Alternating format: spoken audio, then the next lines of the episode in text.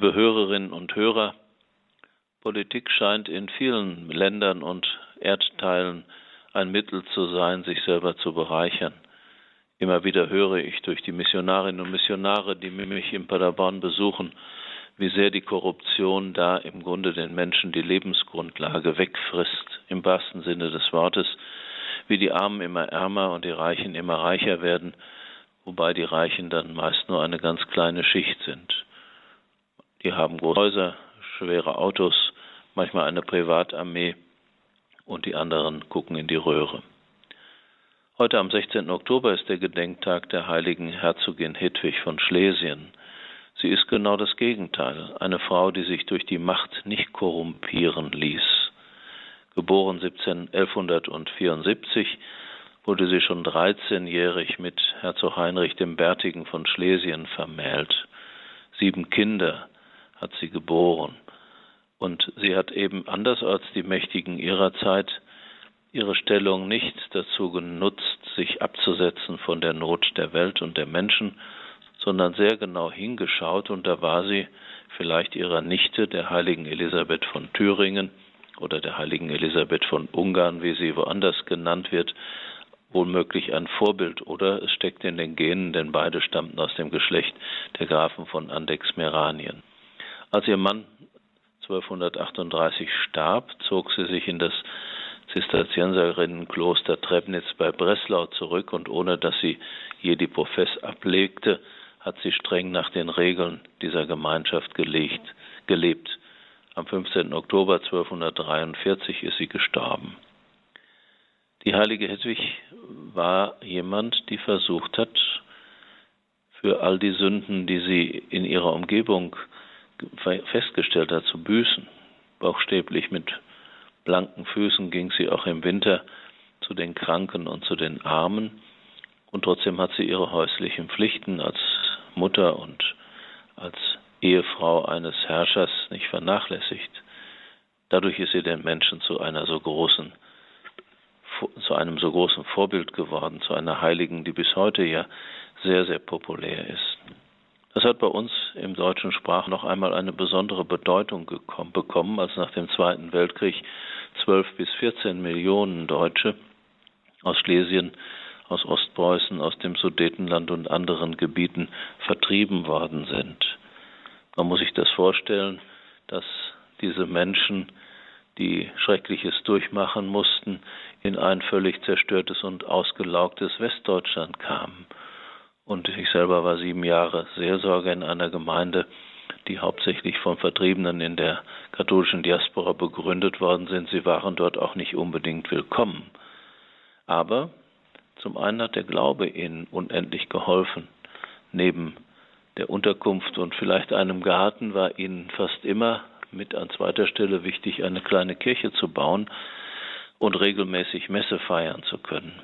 Priester, die ebenfalls vertrieben waren, haben Großes auf sich genommen, um mit dem Fahrrad zunächst und dem Messkoffer auf dem Gepäckträger, später mit einem Motorrad, das sie vom Bonifatiuswerk oder der MIFA bekommen haben und dann mit kleinen Autos die weit verstreuten Gemeinden zu besuchen, um dort auch wieder Menschen in der Kirche zu beheimaten. Mich hat das immer sehr berührt und ich habe viele Erzählungen gehört, wie Menschen dann gerade auch durch den Glauben die innere Kraft bekamen, sich eine neue Existenz aufzubauen. Und manche von Ihnen haben das ja vielleicht am eigenen Leib oder durch die Eltern und Großeltern erlebt. Dann gab es von der Regierung die Hilfen zu einem Siedlungsgrundstück. Man bekam einen Morgen Land, darauf entstand ein Einfamilienhaus und der Garten wurde genutzt, um Kartoffeln und Gemüse und was auch immer anzubauen und Obstbäume zu pflanzen.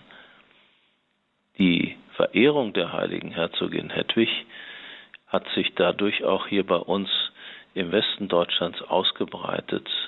In vielen Kirchen und Kapellen findet man Bild, gerade auch in jenen, die von Vertriebenen damals nach dem Zweiten Weltkrieg errichtet wurden. Und es gibt immer wieder Wallfahrten, in der die heilige Hedwig ganz besonders geehrt und verehrt wird. Und sie ist vielleicht auf diese Weise auch eine Brückenbauerin und Versöhnerin zwischen den Menschen hier im heutigen Polen und in unserer Bundesrepublik Deutschland geworden. Ich habe das so erlebt, dass die Vertriebenen, die zu einem großen Teil aus der Grafschaft Glatz kamen, dort die Menschen besucht haben, als das ging nach den Ostverträgen vor ungefähr 50 Jahren, die ihre Häuser übernommen hatten. Sie haben mitgeholfen, die Kirchen vor dem Verfall zu bewahren, sie schön auszustatten und zu renovieren. Und manche Freundschaft sind, äh, Freundschaften sind entstanden, die dann eben tatsächlich Grundlage einer Versöhnung waren.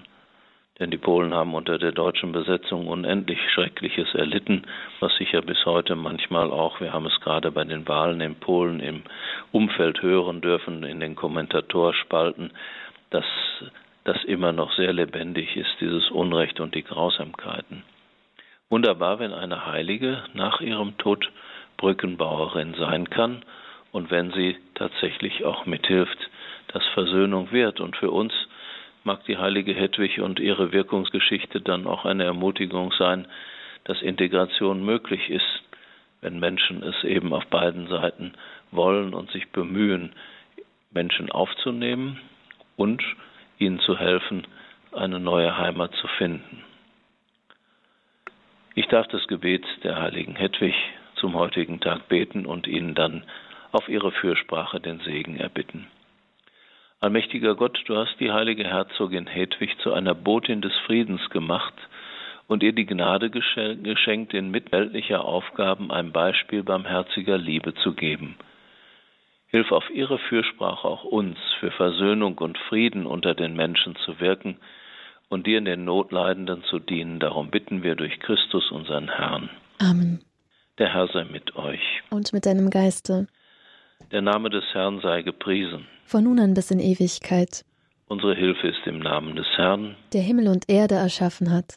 Es segne euch der allmächtige Gott, der Vater und der Sohn und der Heilige Geist. Amen angesichts all der Kriege und Krisen in der Welt, in der Ukraine und jetzt in Israel und Palästina bitten wir, Heilige Maria, Königin des Friedens, bitte für, bitte uns. für uns.